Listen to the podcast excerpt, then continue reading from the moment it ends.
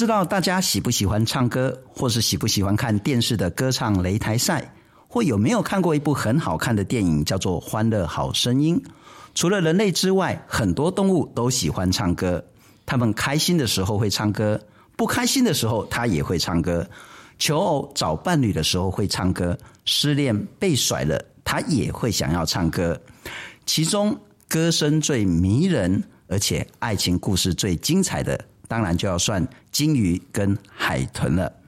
今天我们要来谈一谈大赤鲸的爱情世界。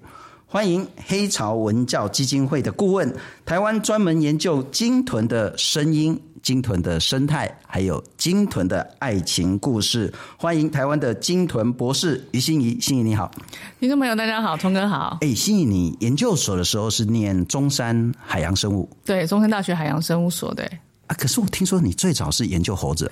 对，因为大学的时候一念高一生物系，然后那时候很靠近柴山。嗯。对，然后我们的指导就是我那时候的指导老师谢宝森老师，他做很多呃柴山台湾猕猴的，包含交配，然后还有社会阶级的过，所以我们就那时候就跟着做。你研究所是念海洋生物，但是你研究的是台湾猕猴。呃，没有，后来在海洋研究所的时候，就是开始做鲸豚了。OK，为什么会转做鲸豚？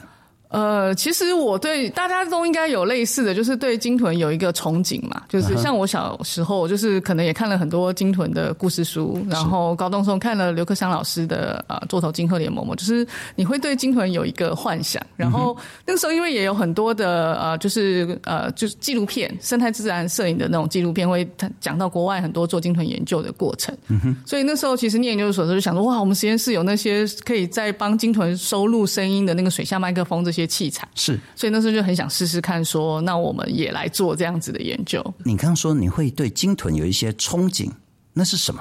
应该是说，就是第一个它很神秘嘛。那时候其实其实像人类对鲸豚的了解，应该是从上个世纪的，就是二次大战之后开始，人类才开始有比较多进到海里面去的，不管是。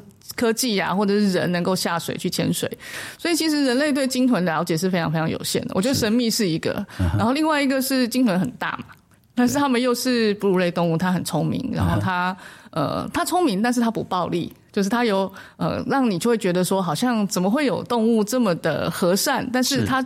它是一种，它不是傻傻的和善，它是一种，它选择要这么有智慧的一种和善。像你坐着渔船啊，甚至有一些观光客坐着观光船，是，然后刚好那个开到鲸豚，特别是大赤鲸旁边，它也不会攻击你。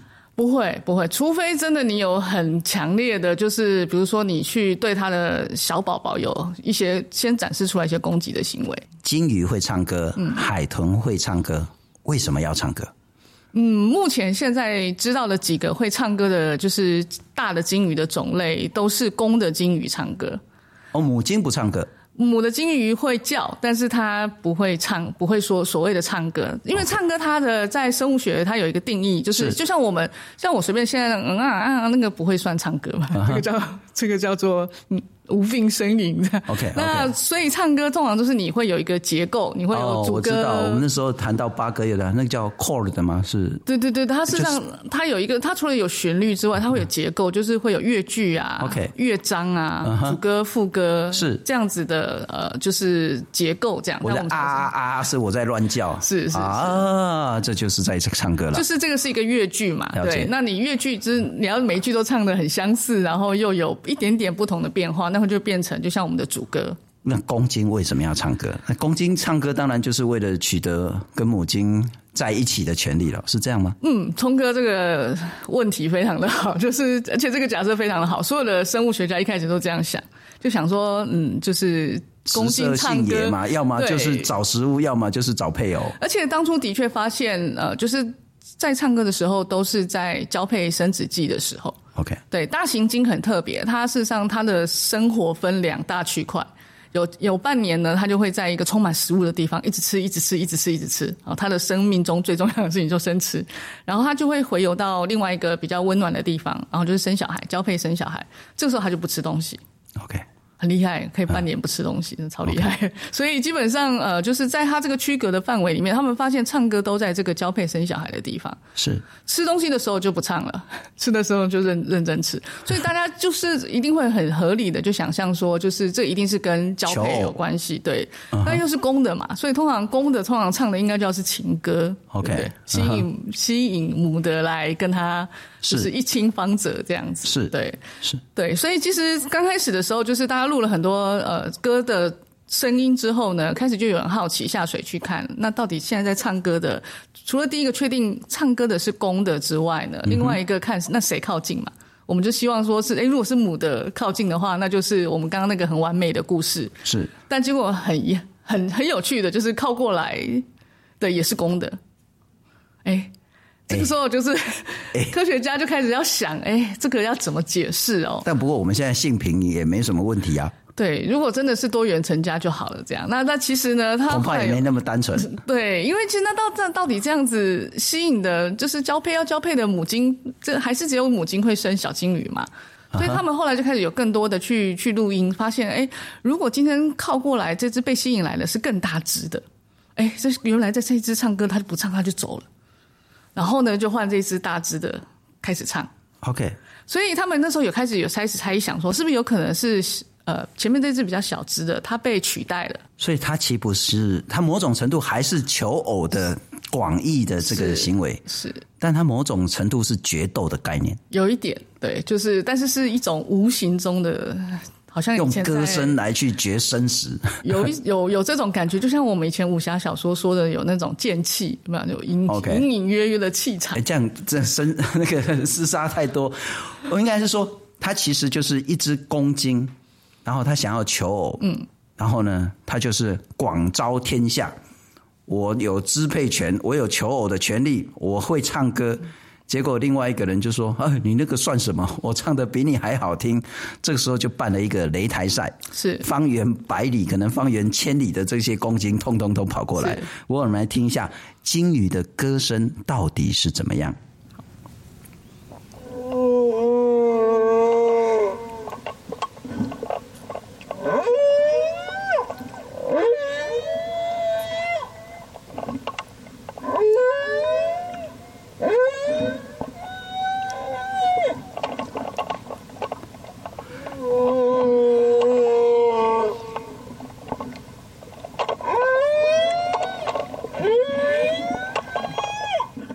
先不谈好听不好听了哈，因为其实对其他人或是其他鲸鱼来讲感受不太一样，所以它是一个很低的频率，然后它有规律有节奏。嗯，你如何看待这样的一个歌声？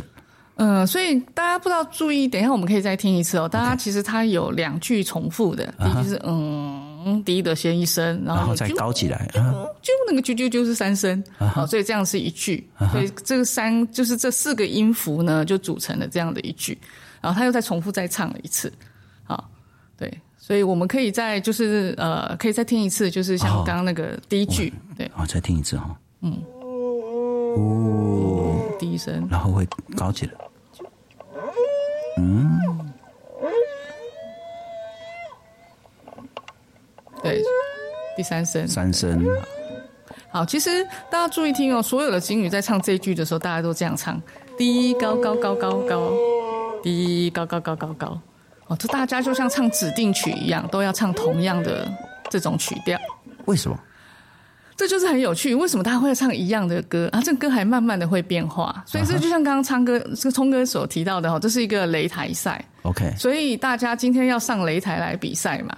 啊，如果你唱声乐啊，这个唱歌仔戏，啊那个唱流行曲，对对对对对，啊另外一个唱重金属，然后会一边那比啊呢，是啊，所以大家就大家都唱歌仔戏，对，就要就都讲好嘿，对，我们就要唱歌仔戏。OK，我们局外人当然不知道了哈，可是你们长期做研究，理论上你们只要说到底哪一只鲸鱼唱的什么歌声，最后它是擂台赛的冠军。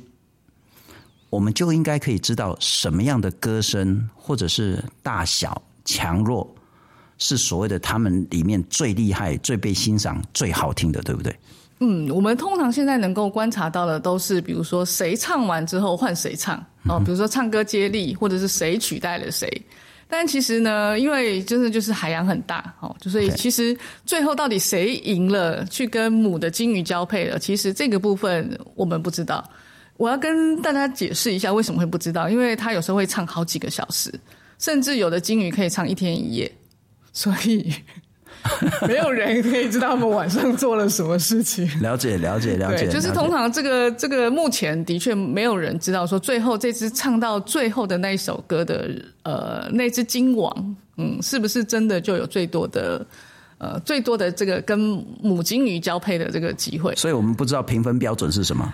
对，就是我们一直听到很多的歌，但是我们不知道谁输谁赢了，然后我们也不知道赢的人是不是真的就有最多的得到最多的小孩。是，对，但是很有趣了哈。但目前为止，学者们大概知道说，呃，特别是大吃惊，嗯，他唱歌其实还是一个广义的求偶的行为，对，但不是歌声吸引到母鲸，而是公鲸们彼此较劲 PK 是的一个歌唱擂台赛，是没错。那那个盟主然后 那个擂台赛的得主怎么产生的，我们不是很清楚。还不知道。但是最后会有一个那个 the winner，那 champion 才有资格去跟母鲸交配。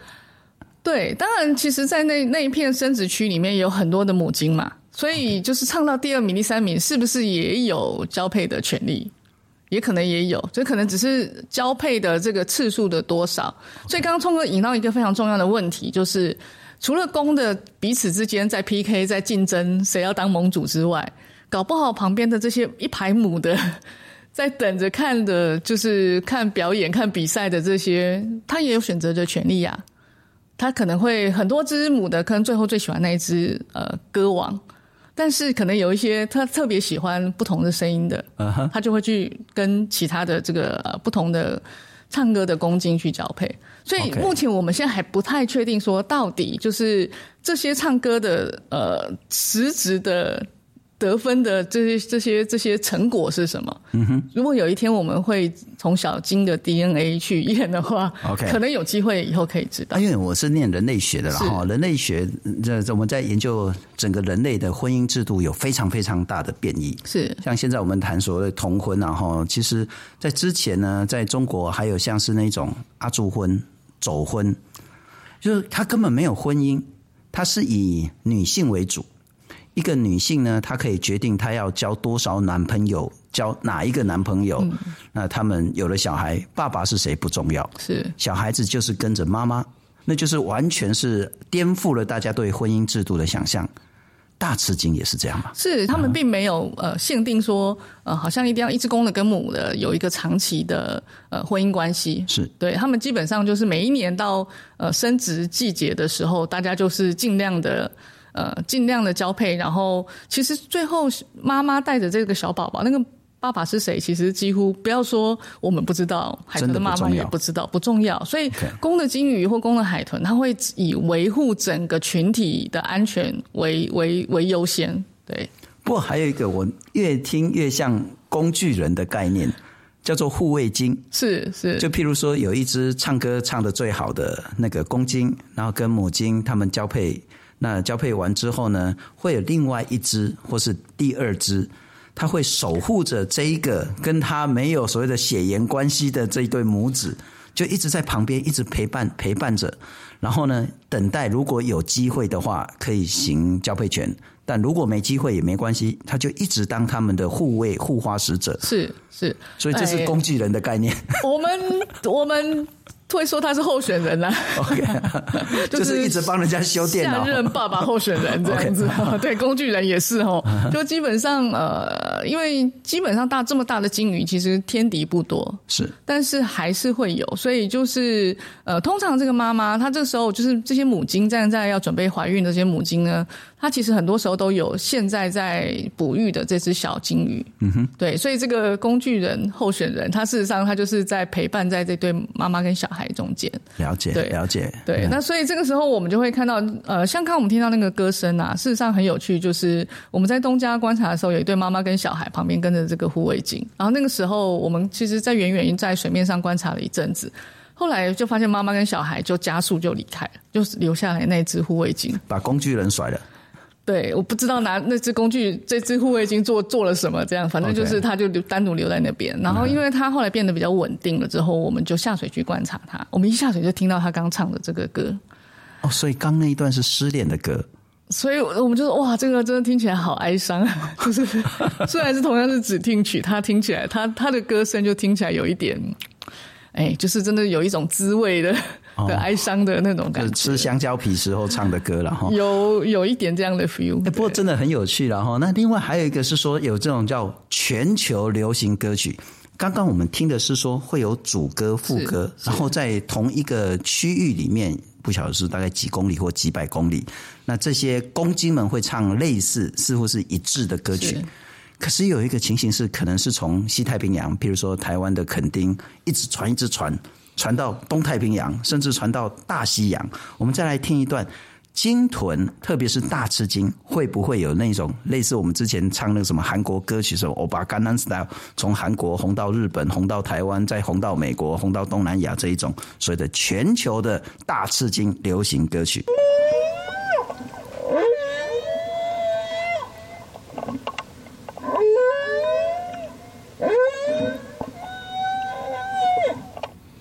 我们刚刚有讲到，哎，它是一句一句，它会组成一段乐章。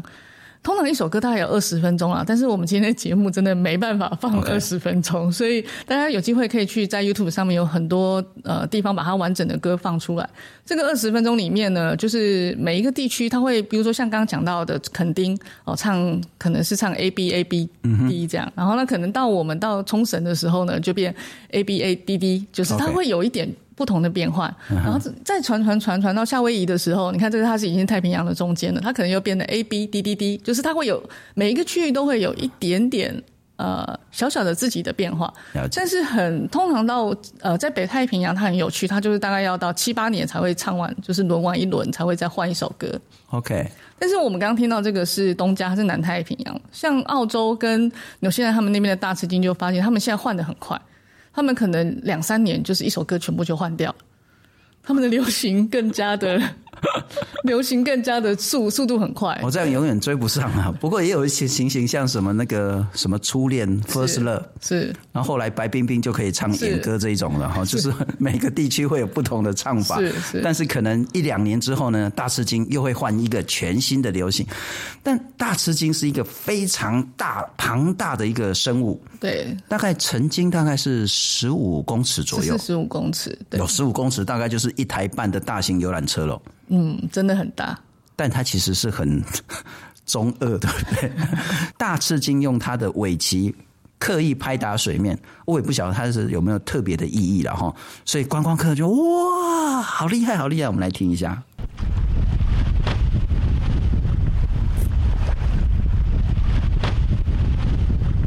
那个啪啪声就是尾巴，就是尾鳍在拍水面这样，我就哦这样。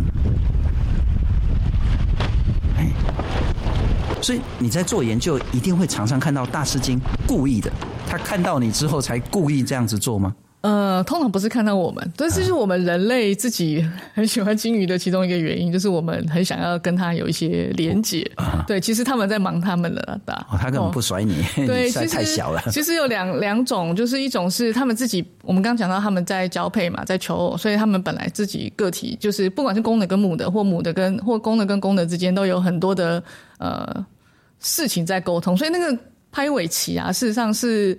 呃，其实有一种警告、威胁的意思。哦，反而是说，是对你警告，还是对对那个要靠近来的那一只鲸鱼？就是通常是哦，你们根本不是他 care 的东西啦。对对对，就像刚刚聪哥讲的，我们太小了，对他来讲没有什么，除非我们开着船。所以，像我们在赏金船的时候，我们都会告诉我们的船长说，如果今天那个海豚开始连续的拿着尾巴啪啪啪啪啪啪，有时候它拍的很快哦，那个就是被送啊，就是他已经。Keep on by 啊，就是不要再靠这么直接的靠过去。OK，那一部分也是他们在警告他们群里面其他的妈妈跟小孩有别人靠近了。嗯、就其实那个其实是对他们来讲，对呃，一个是警告我们，一个是提醒他们自己群里面就是有点说有危险，或者是有其他的呃东西靠近。哦，所以是我误解，我完全想错了，我以为他是故意要展示说，哦，我你看我就是很厉害，但某种程度。人类在它里面根本不算是什么东西，通常不是对我们，但是连威胁都不算是。呃，对，但是的确你惹毛它，但它还是会这样，因为它最.最重要的，它最最好的武器就是它的尾巴。嗯哼。所以像刚刚我们提到说，它的天敌，比如说鲨鱼或是虎鲸，如果真的要靠近它的小孩的话，它用的方法是用尾鳍，就是用尾巴啪，哦，就是想办法把呃，就是天敌赶走。OK，对，那是他最有利的地方。但是我刚会跟会讲到说，他不是呃，他们彼此之间本来就会去做，就是他们高兴的时候也可能会拍尾巴。Uh huh. 这个其实大家可以想象，就像我们人类拍手一样，是你拍手可能有很多意义。你有可能是拍大声拍手是呃鼓掌叫好，你有可能拍手是叫你的朋友过来。Uh. 对，然后闹兄弟啊，对对对对对，就是其实它有很多复杂的意义，所以我们必须要看前因后果，你比较容易解释说，就是呃，它到底刚刚发生了什么事。不过我们刚刚谈到说，特别是大赤金啊，那个母子的关系非常非常强，它一次生一胎嘛，是那多久生一胎？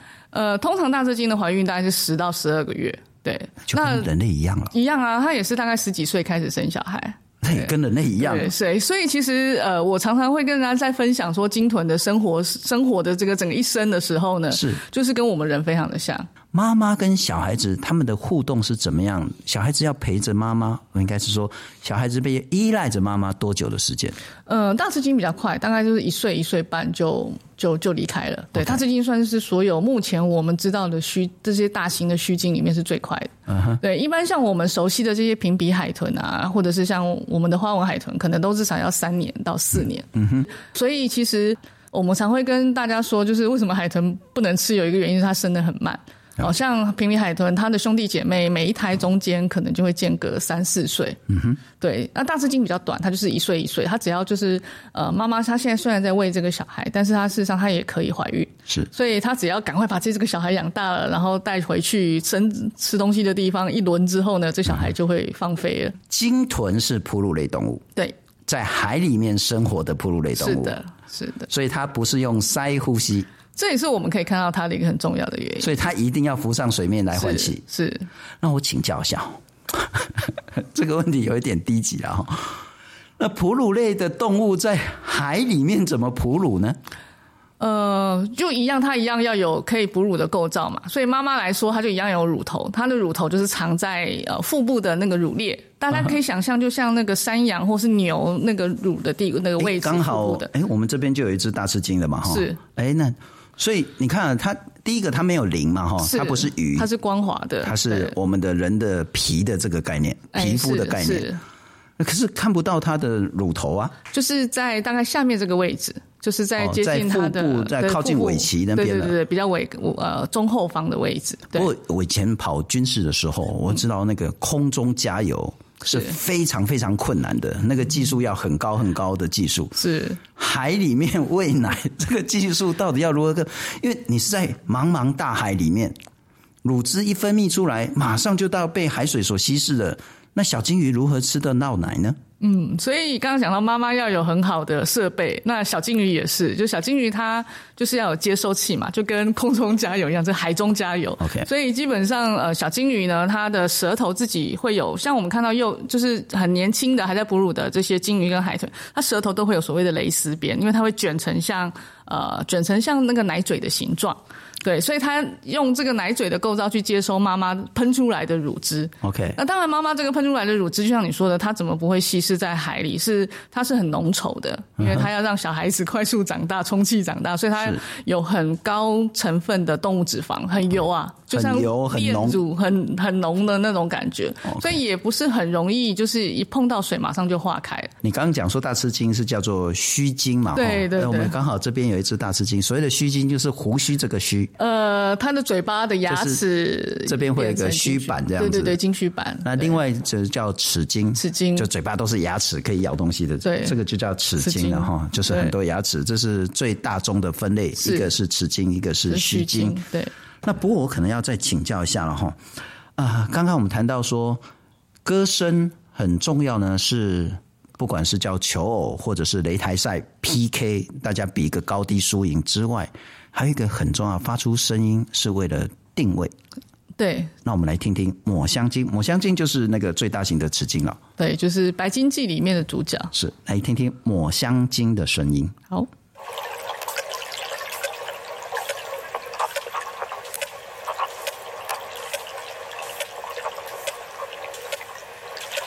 这个哒哒哒就是它。对，这个是哒哒哒哒，是它的呃回声定位的声音。哎，有一只有一个比较高频率，哒哒哒哒哒。对，这是另外一只。然后它现在锁定了一个目标，它已经呃有点像是锁定那个猎物，然后开始密集的去侦测它。对，所以刚才那个打。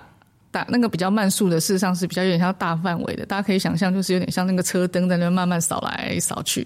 对.但是呃，当我发现一个我有兴趣的，可能在那里长得有点像鱿鱼的时候，我就会把我的声速把它缩，就是竖竖紧一点，有点像调到远光的呃车灯，你会去集中照在那个你要侦测的那个。这个就不叫歌声了嘛，哈，这个就只是一个声音，然后透过声音的那个反弹是，然后反射来去知道。所以这是觅食，这是一个声呐，就是我们常常不管讲说我们现在在呃海军使用声呐，或者是渔民使用鱼探机，它用的都是我用一个我发出一个声音，然后我收它的回声，然后我可以去分辨这个回声它前面到底碰到什么。那目的是什么？目的就是探测地形都有。所以刚刚像那个打。大比较慢的那个，它基本上就是在大范围、大范围、大范围的看那个环境。大家可能不是很常潜水到海里面去哦，就是呃，可以想象一下，就是呃，我们平常在陆地上随便看，就可能可以几百公尺，甚至一两公里。对，这是没有问题，只要没有太大的空气污染。但是在海里面呢，能见度其实呃，如果有去潜水的朋友就知道，其实今天如果能见度有的过三十公尺，今天这个水已经很清了。是，更不要说像抹香鲸他们如果要到深海去吃鱿鱼的话，其实水下一百公尺就是漆黑的一片。嗯哼，所以它不能用他，他不能光靠它的眼睛。所以事实上对他们来说，视觉不是。呃，他们了解环境一个重要的感官，而是声音，就是他们所有的部分都是靠声音来做，呃，就是探测这个环境，或者是要去找东西。是对。呃，我们之前谈过蝙蝠，是。那蝙蝠当然也是哺乳类的嘛。是。那海里面能够用回声定位的，就只有鲸豚。对，目前只只有鲸豚。对。呃，须鲸目前不认为有，像大翅鲸是不认为有回声定位的。OK，嗯，但是我们不是，我们目前还不知道他怎么找到东西吃的。它是吃磷虾嘛，小虾子。它是吃大群的这种鱼群或磷虾。可是它不可能用蒙的吧？它不哈啪啪啪啪，总不能一直哈不到。好厉害，好吧？嗯、就是其实呃，有一部分大家现在推测他们会去找那个水团，就是呃水温变化的时候，他们会去预测的话哪里可能会有这些大量食物的发生。对，所以它就不会像一般的海豚一样，它会固定住在一个。呃，一个像比如说，呃，我们台湾东部，比如说花莲的七星潭海域，是它就必须要大范围的游动，而且它要根据海洋的，比如说现在潮流啊、水温啊、气候去，嗯、呃，就是它会预测那里有大量的食物，这样是是是。不过我们来听一下你最主要的研究之一——嗯、花纹海豚。好，那我播给其他同事听，说哇，好可爱，好可爱，而且就真的很像我们那个。小屁孩啊，哈，就是一群小孩，因为特别是一群小孩子，他们叽叽喳喳，叽叽喳喳，那发出一些好像很好玩的个喵滴，然后他很开心又很讨厌的那种那种吱吱叫的那种声音。这个声音连连我们的船长都会花枝乱颤，就真的很好玩的一个声音。声音花纹海豚，但我不知道他发出这个声音到底是为了什么，一定有目的的哦。就这那就是它嘛哈。对对对，我们平常常听到就刚刚那个很细的啾，那个是一般的海豚会有的哨叫声。那现在会听你你你哎哎这种，这种是所谓的密集的脉冲声。这个啾啾啾啾。然后其实也是有一点点的回声定位的声音在里面。这因为这一群可能有十几只。OK。那其实花纹海豚很有趣哦，就是它白天的时候早上如果在休息的话，我们怎么录它都没有什么声音。这时候我们都会说啊，现在他们在就睡觉，我们都会笑他一告哈，就是就是哎，这个时候都很安静这样。那通常都到下午开始玩了，就是比如说他们彼此之间会呃搓来搓去啊，打来打去啊，追来追去。可是因为大部分都在水里啊，我们看到出水面的就是动作是比较少的。嗯、那就是他们在下里水下面就。看到那种很多很密集的动物的时候，我们就会放水下麦克风，这个时候就会录到像这样的声音。嗯哼，对，所以其实我们在期待看有没有更好的水下可以靠近他们的装备，可以去同时去把他的声音跟行为去录下来。我们有没有把它想得太浪漫？就是说，第一个这一群的花纹海豚的年纪是怎么样？是青少年，嗯、还是搞不好他们其实是彼此在竞争的这个声音？到底这个声音的意义跟目的是什么？嗯，其实也有可能在打架。就是其实我们现在听起来这么可爱的声音，其实也有可能是那个，就是 就是他讲说打架之中的 的嗯圈圈叉叉的声音这样，是是是骂三字经啊，对对对，对，这样子。对，但是其实呃不是，就是我们现在还不是很确定。但是通常这一群哦，我们刚录的这一群是就是他是成年的。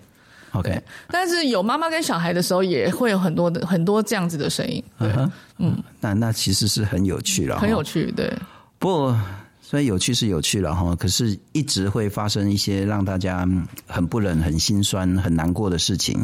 长期你就可以一直看到鲸豚搁浅这件事情。嗯，嗯那搁浅如果能游回去就算了。嗯，那很多时候它搁浅的时候呢，很可能就已经死亡，或者身体状况很差很差。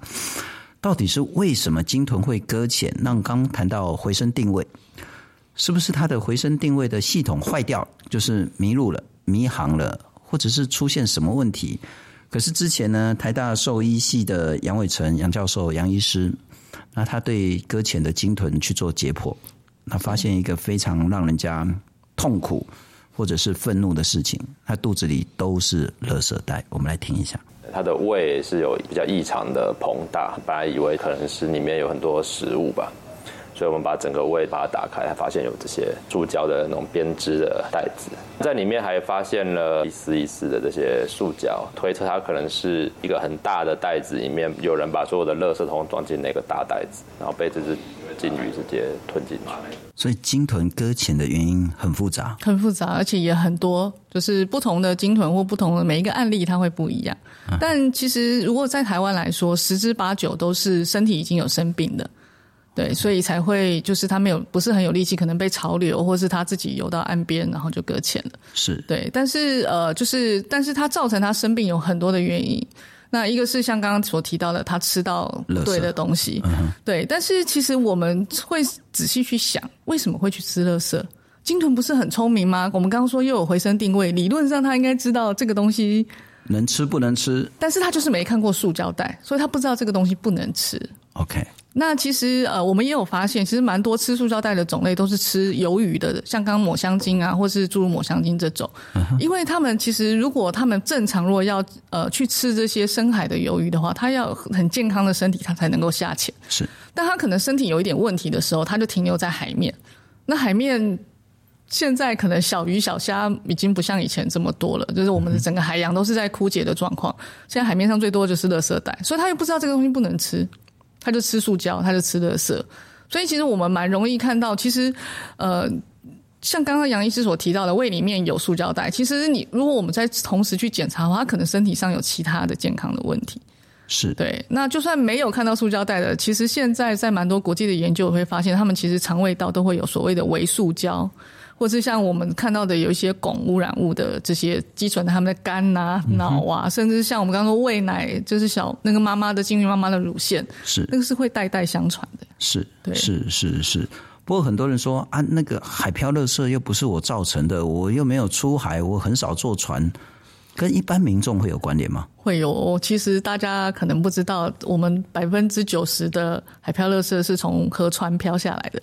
所以现在其实，在海漂垃圾的这个治理的部分，有一个很大的部分在做这种河川的废物的管理。嗯哼，还有我们很多的垃圾，其实也埋藏都在海边。是，像花莲最明显就是以前的呃，就是垃圾场就是在七星潭的边。所以现在一旦开始海浪掏空这些呃废弃的呃海洋，就是也呃就是垃圾掩埋场的时候，其实很多垃圾会回到海里。嗯哼，对。所以鲸豚的搁浅，至少因为海漂垃圾这件事情，是跟我们都有绝对的关系。没有人是局外人，没有错。对。那另外还有一个啦，最近两岸关系真的很紧张，天上呢战斗机飞来飞去，然后呢反潜机也飞来飞去，然后水下呢那些潜舰啊，不管是在我们的太平洋或者是西部海岸，其实海域里面也都有。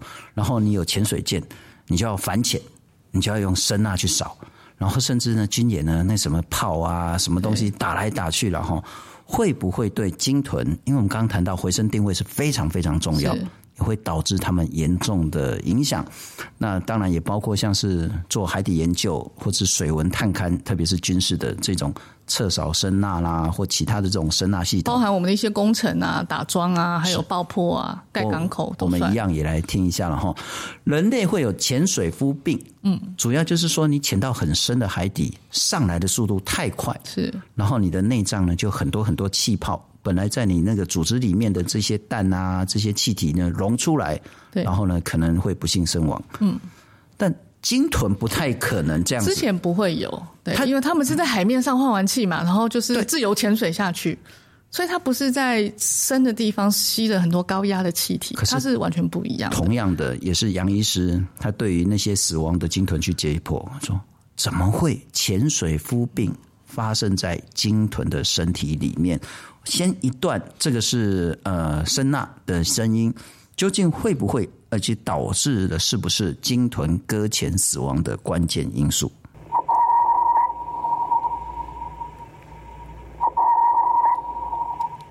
之前呢有看到内脏有很多气泡，我们怀疑这个是并不是细菌感染的气泡，而是潜水夫病造成的气泡。鲸鱼跟海豚本来就会往深海底下潜再上来。不过他们上来的速度都是固定的，那如果他受到惊吓而用不寻常的速度突然往海面上冲的话，就会像人类一样产生潜水不便。所以大家可能比较少想过这件事情，对，不管是工程啊，或者是学术的研究啦，当然很多是军事上演习。目前最常用的还是军事声呐的音量最大。有办法吗？因为你说啊，两岸要打成那个关系紧张成这样，大家都不要军事演习，很难呐，哈。是，但有没有一些方法可以减少这种悲剧？嗯，是可行的。其实早期因为不知道说就是这样子会引起鲸豚的潜水夫病，所以美国美美国海军因为是第一个被告的，所以他们开始就花了很多的呃经费给科学家去看这些会深潜会潜水夫病的，像喙鲸或小抹香鲸科的，到底发生什么事情。嗯、那后来发现说，哎，其实有一些方法可以提醒他们。我常举一个例子，就是像我们走在路上的时候。你如果听到旁边人说：“哎呦，哎嘣哦，哎嘣哦，别嘣哦！”然后突然“嘣”一声，你可能知道啊，嘣咪胖要爆了。然后你讲哦，被棒跑啊！哦，你刚给捂起来。哎就是事实上，我们要去提醒鲸豚说，我们现在开始会有一些声音了。所以，像不管在工程上，或者是军事声呐上，现在也开始会要求。呃，军事声呐我不是很确定，但是我知道我们在做呃，像不管刚刚讲到科学研究，就是所谓用石油探勘的这些呃空气枪等等政策的这些方法，它必须到先从小声开始。好，所以它就是会慢慢的去加强，慢慢慢的开大声。大部分的鲸豚，如果它是正常的鲸豚的话，就是呃，它听到前面这些奇怪的人为声音之后，它就会开始闪，它就会离远一点。好，所以这个时候呢，或是他们是没办法把把耳朵塞起来，但是他们就是会开始，你不会是突然吓到它的。OK，对，这这样子就减低了很多。刚刚有提到说，呃，其实杨医师有提到说，他是吓到，所以快速冲上水面嘛。是，他不是被那个声波震到受伤，或是呃，好像我们想的，呃，就是会什么震伤呃听力系统什么没有，他其实大大部分都是被吓到。OK，对，所以其实我们第一个先阶段的呃减轻的方法，就是先提醒他。有人奇怪的声音出现了。嗯哼，嗯哼，这个是在工程，甚至如果军演呐，哈，大概看后心美。不过真的对岸不要老是在跟我们。真的，昨天整个晚上飞机都在飞，就回也回不了了哈。不过重点是，那当然包括渔获，是某种程度我们也可以加装特别的一些装置，是，然后避开这些鲸豚的洄游路线这样。对，就是我们刚刚有提到，就是刚刚那个是讲声音对鲸豚的一些负面的影响，那我们也可以用一些方式去提醒他们。那其实这个也有一个些正面的效果。譬如说，假设如果它会容易被船撞到，或者是香港讲到网子没有长眼睛，是，那他如果不小心在风浪大的时候，你要抓乌鱼，结果抓到鲸豚，对，不小心鲸豚就是撞网，有点像路杀的那个感觉。那你怎么提醒他？那就是可能可以用一些声音的装置去提醒他，说这里有东西哦。对，就是其实科技，呃，科技来自于人性，但是科技也可以帮助野生动物这样。是是，不过我们对鲸豚的了解还是真的很少了哈。是的。那但是其实鲸豚，我还想它的声音可以传到，我听到是说六千公里，就是从台湾可以传到至少到夏威夷去了。以前是说基本上就是整个呃，就是比如太平洋的左右两侧，或是到中间可以是一定是可以传得到的。嗯、但是当然以前的海洋比较安静嘛。然后.那另外一个那个是的确它是一个呃当初用海洋物理的方式去运算的一个推估的结果。嗯哼。那目前的水下侦测的这些呃不管是军事的或者是呃民间的，是还没有录到这么远了。但是几百公。公里都是没有问题的，是是是。对不过无论如何，呃，它是一个非常远距离的远距，或者是呃，鲸豚是非常迷人是的这样子一个生物。是它相较起鱼类，它跟人实在是太像太像了。嗯，嗯所以其实我们要更多的力气，更多的资源是。至少要好好维护这整个海洋环境了。嗯，就是帮助他们也是帮助我们自己，对，是。今天非常谢谢心仪来到我们的我们的 parkas 谢谢心仪，谢谢聪哥，谢谢。